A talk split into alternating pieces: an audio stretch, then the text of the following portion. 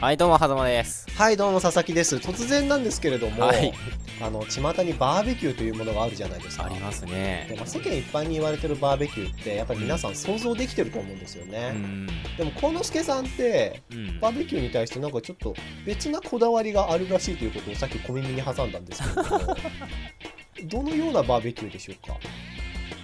僕の考えてるバーベキューとそのなんだろううん一般の人がやってるバーベキューってなんか違う気がして、 ねあの、はい僕この前バーベキュー参加したんですけど、あはいうん、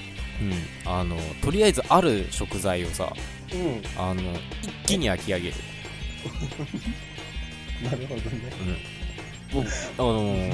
だからこういうのがバーベキューなのかなと思って、なるほど、うん、なんかあのね、食べたいものをさうんはいちょっとずつ焼いてさあちーょっもとうそずれつ口に運んでいってさ、うんなんかその焼きながら食べながらのその会話が楽しいんじゃなくてって思ったんだけれども、まあその参加したバーベキュは